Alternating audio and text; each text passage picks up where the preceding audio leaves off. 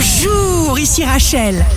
Demain, mardi 23 mars 2020, bonne santé pour le taureau.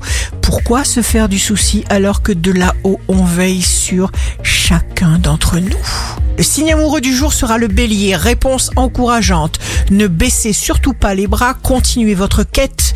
Telle est notre quête.